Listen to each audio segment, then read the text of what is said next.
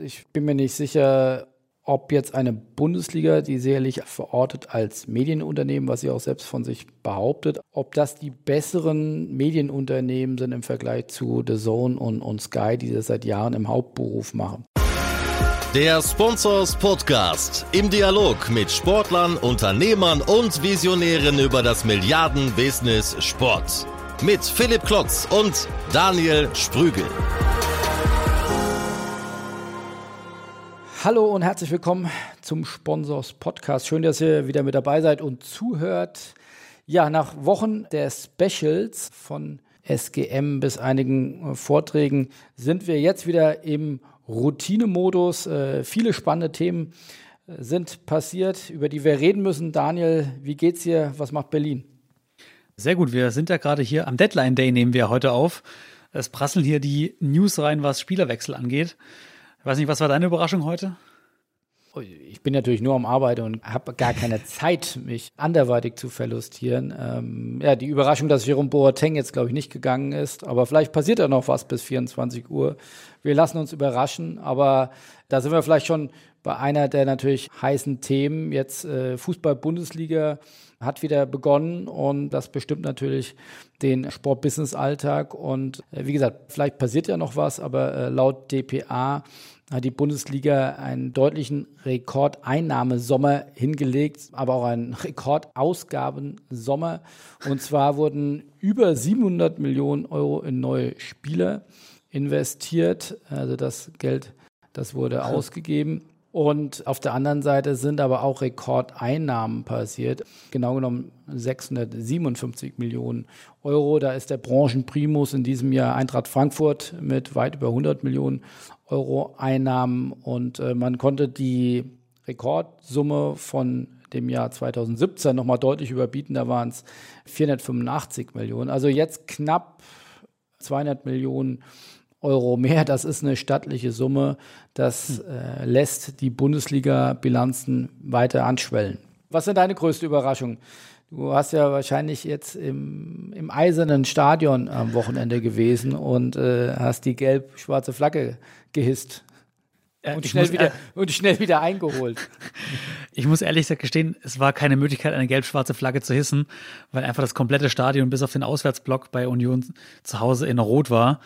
Du weißt ja, ich bin Dortmund-Fan.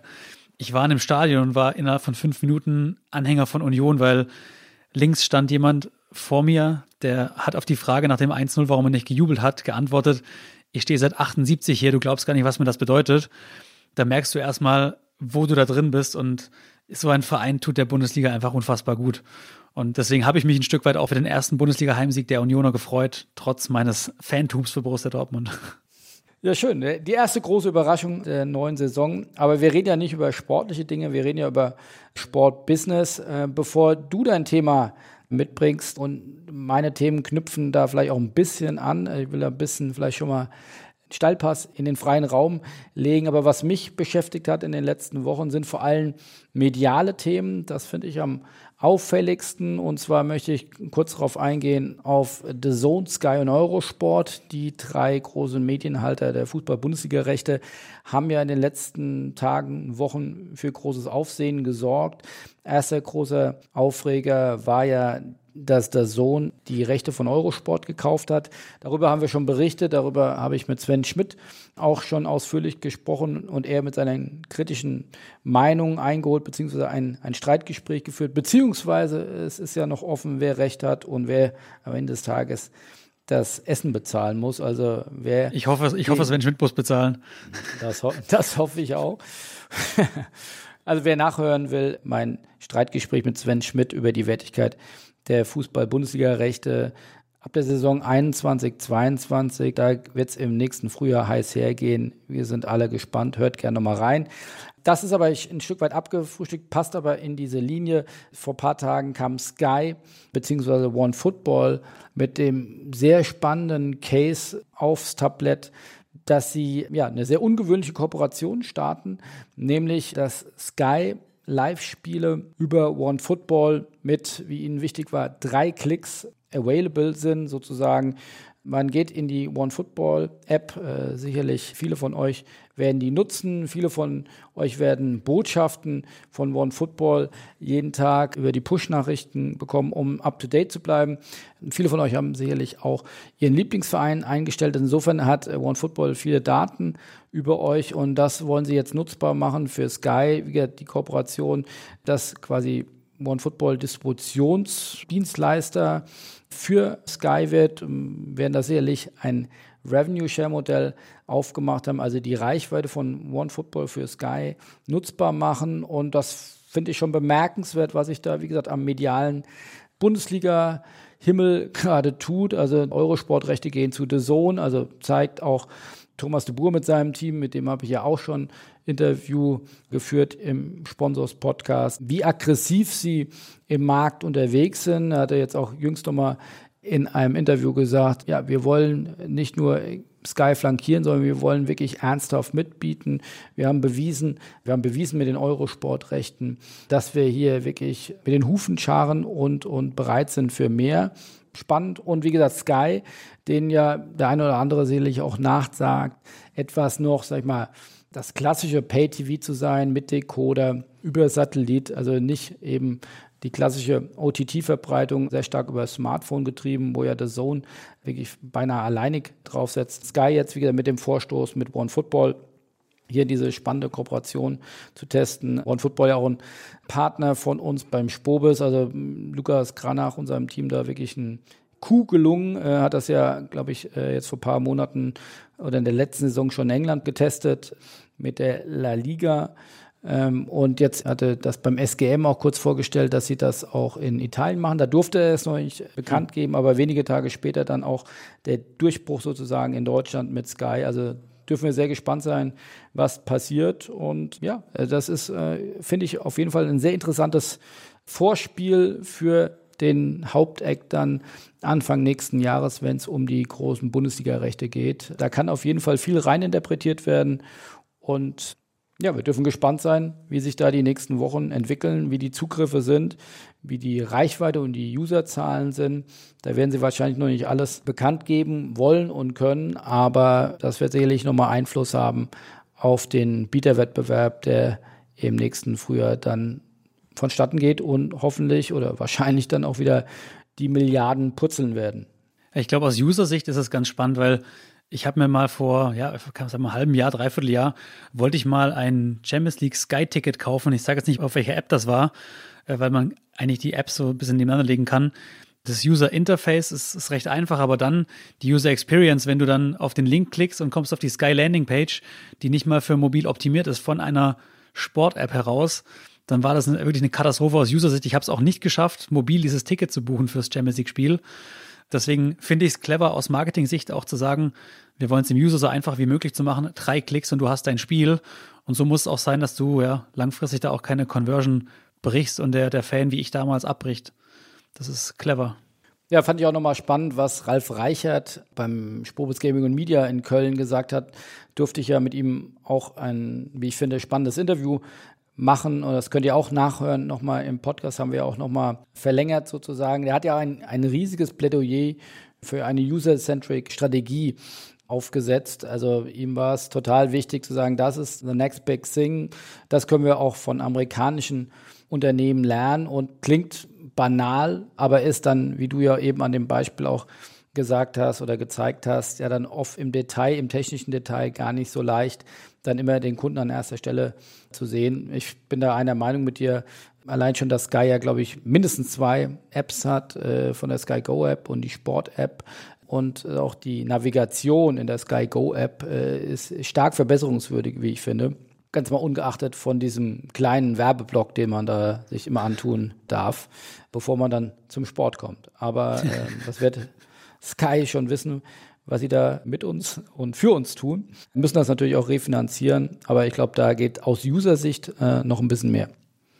Ja, vor allem noch ein Erlebnis vom Wochenende, weil es auch jetzt zu dem passt, was du gesagt hast. Ich wollte am Freitag checken, wer denn bei Leipzig spielt gegen Gladbach, die Aufstellung, eine Stunde vor Spielbeginn.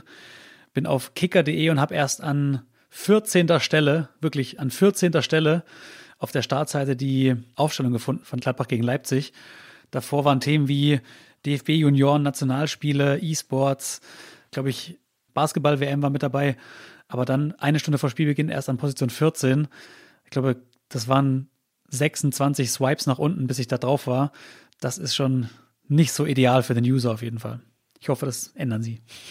In dem Zuge fand ich es auch spannend, was Andreas Heiden beim Spobis Gaming Media berichtet hat. Also auch hier könnte man sagen, äh, es werden nicht nur Worte gesprochen, sondern auch Taten folgen gelassen. Also und Andreas Heiden ist ja nicht nur der Geschäftsführer der DFL Digital, sondern seit neuestem auch der Executive Vice President für Innovations für die ganze DFL-Gruppe. Und der hatte wirklich sehr glaubwürdig aufgerufen, mit neuen Startup-Ideen das Produkt Fußball-Bundesliga in seiner medialen Wahrnehmung nach vorne zu bringen, damit auf ihn zuzukommen und äh, neue Dinge auszuprobieren. Und man hat ja auch wenige Tage später dann auch schon Taten folgen lassen, hatte mit Lukas Klumpe und Athletia eine neue Firma gegründet. Also wer Athletia nicht kennt, eines der sehr angesehenen und führenden Unternehmen im Bereich Bewegtbild und Prävention von Rechtepiraterie. Da hat man jetzt eine gemeinsame Firma gegründet, äh, die nennt sich Rights. Vorher hatte die DFL sich schon an einem israelischen Unternehmen beteiligt. Also hier werden wirklich neue Wege beschritten und die DFL versucht, so kann man das zumindest interpretieren, dort eine neue Kultur aufzuziehen, indem man äh, ja, sich nicht nur als Medienunternehmen sieht, sondern auch weit nach vorne trägt, das Ziel zu verfolgen, die innovativste Fußballliga der Welt zu werden. Und das ist, glaube ich, einerseits bemerkenswert und extrem interessant, wird uns hoffentlich in den nächsten Wochen, Monaten und Jahren dann noch sehr viel Futter geben für Diskussionen. Aber ich glaube, das ist genau der richtige Weg, am Produkt Fußball-Bundesliga dran weiter zu feilen und äh, das auch für junge Menschen weiter interessant zu halten. Absolut. Aber um den Ball mal zu dir nicht nur nach Berlin, sondern auch in die digitale Welt zu spielen, da hat ja einiges stattgefunden äh, von Seiten der DFL vor einigen Tagen. Da wurden ja nicht nur wichtige Personalentscheidungen getroffen, sondern auch wichtige digitale neue Tore aufgestoßen. Was hast du denn da ausfindig gemacht? Philipp, ich habe jetzt eigentlich erwartet, dass du sagst, ich spiele den Pass rüber zu dir. Du hast den Ball rüber gespielt, weil wir wollen über den Pass reden, und zwar den Bundesliga-Pass. Das ist jetzt nicht der Pass, mit dem die Spieler aufs Spielfeld gehen und dann Fußball spielen dürfen, sondern ein digitales OTT-Produkt, also ein Streaming-Dienst. Genauer gesagt bereitet die DFL diesen Bundesliga-Pass, den Streaming-Dienst vor für die neue Rechteperiode 21-22, was du vorhin auch schon gesagt hast. Vielleicht für die Hörer, die nicht wissen, was OTT ist. Im Endeffekt ist es nur ein neuer Vertriebsweg für digitale Sportinhalte, nicht über Kabel und Satellit, sondern über Internet und Mobilfunk. Jetzt darf man sich aber keine Hoffnung machen als deutscher Fan, dass man von diesem Angebot profitieren kann oder dass man zukünftig sich einfach nur einen Zugang kauft für den Bundesliga-Pass und Sky und The Zone ad acta legen kann. Das wird nicht funktionieren, weil dieser Bundesliga-Pass ist nur für den internationalen Markt gedacht. Es war auch gar nicht so präsent jetzt an dem Tag zu hören oder diskutiert worden, aber jetzt im Nachgang doch einige Wellen geschlagen, was daraus resultiert, weil Interessant ist ja, dass die DFL ja immer betont hat, dass sie kein eigenes Medienangebot produzieren wollen, weil sie ja die Medienpartner haben im Ausland und auch im Inland, die eben dann unterstützt werden, dabei das beste Produkt für den Fan bereitzustellen. Jetzt ist aber DFL-Chef Christian Seifert sehr intelligent und sagt, okay, wir müssen uns natürlich auch, wie er sagt, gewissen Abkühlungen in einigen Märkten entgegenwappnen und sagt, okay, wir wissen nicht, wie sich entwickelt. Vielleicht können wir auch nicht mehr die Summen generieren, die wir bisher generiert haben auf einigen Märkten. Deswegen ist so eine Idee wie den Bundesliga-Pass, wie er jetzt heißt, Sportfans kennen es vielleicht auch schon am Vorbild, den Game Pass in der NFL oder den League Pass in der NBA. Und die DFL hat sich auch wirklich Gedanken gemacht, das Produkt von A bis Z durchgedacht, hat sogar schon einen Preis, 7,99 Euro soll das Ganze kosten, beziehungsweise 5,99 Euro für den Einstieg. Auch die Webseite ist bereits schon reserviert. Das klingt jetzt alles so, als ob man morgen den Schalter umlegen kann und das Ding starten kann. Es ist aber so, dass die DFL jetzt gerade noch dabei ist, das Ganze technisch aufzubauen, dass man dann zum Start der neuen Saison, glaube ich, auch bereit wäre, das Ding zu starten oder zur neuen rechte Saison. Es ist aber nicht, und das ist ausdrücklich nochmal hinterlegt, die präferierte Option. Also man darf dabei nicht vergessen, dass die DFL das Ganze auch so ein bisschen als Ass im Ärmel sieht für die anstehende Vermarktung der internationalen Bundesliga-Rechte ab 21, 22. Natürlich würden die Einzelrechte wahrscheinlich mehr erlösen, aber besser so mit einem Plan B in der Hand, als gar keinen Plan zu haben, wenn das nicht klappt mit der Erstvermarktung. ist ja auch nochmal spannend vor dem Hintergrund, wenn man als Sportrechtehalter ja zunehmend versuchen könnte und sollte, glaube ich, nach meiner oder unserer Interpretation möglichst viele Kundendaten auch zu bekommen. Und das ist natürlich auch nochmal ein Riesenvorteil. Man zieht sie auf seine Plattform und ist nicht abhängig von dritten Plattformen wie im Social-Media-Bereich oder den berühmt-berüchtigten Gaffer-Unternehmen, die dann mal den Algorithmus verändern oder ja, die Daumenschrauben weiter anziehen, dass ich mit organischen Reichweiten kaum noch durchdringe und dann auf einmal Ad-Budget in die Hand nehmen muss. Also hm. ich denke, das ist echt sehr defensiv kommuniziert. Ich glaube auch, wie du sagst, dass das eher so ein äh, Verhandlungsass im Ärmel sein soll. Aber ich bin sehr gespannt, ob das dann in dem einen oder anderen Land mal gezogen wird und äh, dann, wie man dann üblicherweise auch Digitalprojekte ja voranbringt, indem man dann auch mal Tests macht oder, oder Learnings auch zieht. Und äh, ich finde es ja sehr bemerkenswert, dass die Liga diesen Weg jetzt beschreitet und ja, auch vorhin angekündigt, die innovativste Liga der Welt, also dann solche Dinge auch zu testen. Ich könnte mir vorstellen, wenn das gut funktioniert, dass das dann auch doch breiter ausgerollt wird, weil man sieht ja an NBA, NFL und Co. Das kann ja durchaus auch eine Koexistenz geben. Es gibt ja nicht nur Schwarz und Weiß. Das heißt ja nicht nur, dass ich entweder nur alle Rechte verkaufen kann oder alles dann bei mir streamen kann. Mag ja auch sicherlich Lösungen geben im Graubereich, wo ich sage, hm. alle Live-Rechte beim Game Pass und einzelne Live-Spieler vielleicht dann beim Medienrechtepartner. Also insofern, das wird sehr spannend sein, das weiter zu beobachten. Und auch wenn das jetzt noch nicht existiert oder noch nicht greifbar ist, ich kann mir schwer vorstellen, mit dem Perfektionsanspruch, den die DFL an sich und an ihre Medienrechteproduktion hat, das nicht eigentlich schon fertig in der Schublade liegt und man jetzt hier so eine Elbphilharmonie oder so einen Berliner Flughafen baut. Das kann, ich mir äh, irgendwie nicht vorstellen bei dem Perfektionsanspruch von dem Team rund um Christian Seifert. Wie siehst du eigentlich die Option, dass es so was wie einen Bundesliga-Pass auch mal zukünftig hierzulande geben könnte? Also nicht nur für den internationalen Markt, sondern auch wenn beispielsweise Sky, The Zone oder wer auch immer noch auf dem Markt aktiv ist, ersetzt werden würde durch ein OTT-Angebot von der Bundesliga selbst. Was glaubst du, wie hier die Chancen stehen? Also ich glaube, ich würde das ein bisschen differenzierter betrachten. Ich bin mir nicht sicher, ob jetzt eine Bundesliga, die sicherlich verortet als Medienunternehmen, was sie auch selbst von sich behauptet, ob das die besseren Medienunternehmen sind im Vergleich zu The Zone und, und Sky, die das seit Jahren im Hauptberuf machen. Das mag ich nicht beurteilen. Ich hätte da nur meine leichten Zweifel. Gleichwohl, A, aus Verhandlungsgesichtspunkten könnte das auch für den nationalen Markt irgendwann mal interessant werden. Gleichzeitig muss es ja nicht nur Live-Rechte geben. Also ich glaube, äh, verschiedenste Formen von Highlights, von die Bundesliga ist zu Recht stolz darauf, äh, das größte Fußballarchiv zu haben. Warum nicht dort äh, Zugänge erwerben, auch vielleicht nur zu kleinsten Preisen oder auch nur für äh, eine Registrierung? Ich glaube, es wird wichtiger denn je, Zugang zu Daten, zu Fans zu haben, die bespielen zu können und auch sich weniger abhängig von Dritten zu machen. Äh, Stichwort Facebook oder Amazon. Und dort Kundendaten selbst zu ownen, äh, neudeutsch gesagt, glaube ich, wird immer wichtiger. Das dann mit gutem CRM zu hinterlegen, die zu bespielen, da sehe ich durchaus Chance. Also wie gesagt, vielleicht nicht bei den Live-Rechten, aber bei anderen Rechten kann ich mir das theoretisch zumindest gut vorstellen. Ja. Und zumal, ich finde nochmal spannend, das habe ich auch zuletzt gehört, dass auch die von Herrn Seifert ja durchaus angedeutete äh, Abkühlung von gewissen Märkten nicht nur eine Bundesliga betreffen könnte, sondern ich habe das auch gehört, dass auch die hochgelobte Premier League, dass auch die durchaus große Herausforderungen oder Schwierigkeiten in der Vermarktung ihrer Medienrechte hatte, auch vor dem Hintergrund, ähm, sich vielleicht einer ankündigenden weltweiten, ich will nicht sagen Rezession, aber zumindest Verlangsamung äh, des Wachstums in Zeiten von äh, einer größeren Piraterie, in Zeiten von, wo vielleicht der Boom nicht mehr ganz so durch die Decke geht, sondern die dann Medienunternehmen äh, auch im asiatischen Raum durchaus mal kritischer auf, auf Zahlen äh, schauen.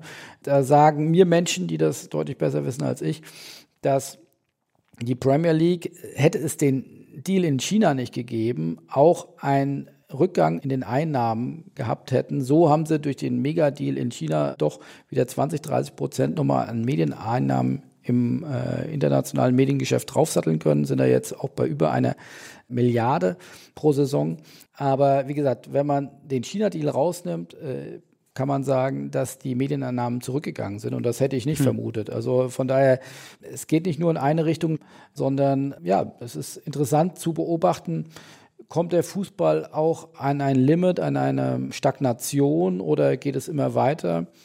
Ja, es wird interessant zu beobachten sein, äh, wenn man auch auf den heimischen Markt bei der Premier League äh, schaut, äh, sind die Einnahmen ja auch zurückgegangen, auch wenn auch nur leicht, aber da die große Konkurrenz zwischen BT und Sky, das ist ja eher eine Koexistenz aufgegangen, die haben sich nicht mehr so hoch geboten obwohl die Premier League deutlich mehr Live-Rechte auf den Markt gegeben hat. Das ist ja nicht so wie in Deutschland bei Sky, dass alle Rechte oder alle Spiele live kommen, sondern da waren es deutlich weniger Spiele, die haben jetzt in der neuen Rechteperiode mehr Live-Spiele in den Markt gegeben und trotzdem sind die Einnahmen zurückgegangen. Also von daher, das ist nicht der Untergang des Abendlandes, es ist immer noch auf sehr, sehr hohem Niveau. Aber es ist auf jeden Fall eine sehr interessante Diskussion oder darüber zu diskutieren, wo sich das Medienprodukt Fußball in Zukunft weiterhin entwickeln wird.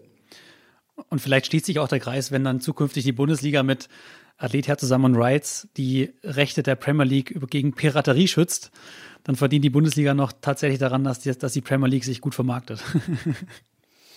Ja, wir sehen ja die Vorbilder in Amerika, wo eine MLB ja auch eigene Startups gegründet hat, die dann, äh, wie gesagt, später für Milliarden verkauft wurden, wo eigene Agenturen, also diesen Weg beschreitet man jetzt mit bisschen äh, Abstand auch von Seiten der Bundesliga und ich glaube, man tut gut dran. Also man wird mindestens viel an Learnings mitnehmen und äh, es wird sicherlich der Zeitpunkt kommen, dass man diese Anteile dann auch ja, versilbern kann. Und ich glaube, in Zeiten von ich muss digitales Know-how aufbauen, ist das ein sehr guter Weg, die Kompetenz der Bundesliga und der DFL dort weiter zu erhöhen.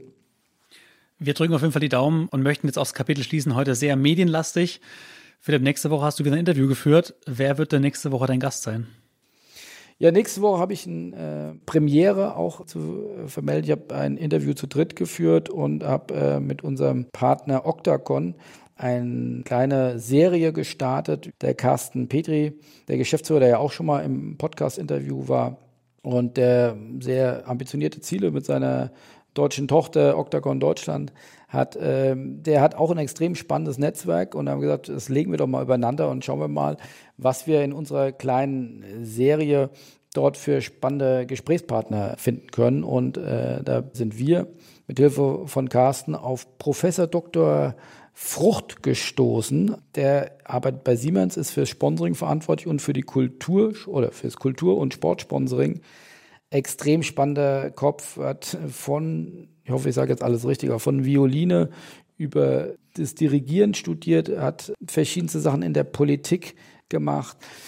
Also hat einen extrem spannenden Lebenslauf, der, ex, der vom, wie gesagt, äh, Musik studieren über Humanmedizin bis in die Politik geht, äh, extrem weites Spektrum und wie der Sport einordnet, wie wichtig das für Siemens als B2B-Unternehmen ist. Das war ein spannender Dialog mit ihm und hat mir sehr großen Spaß gemacht und darauf könnt ihr euch schon mal freuen.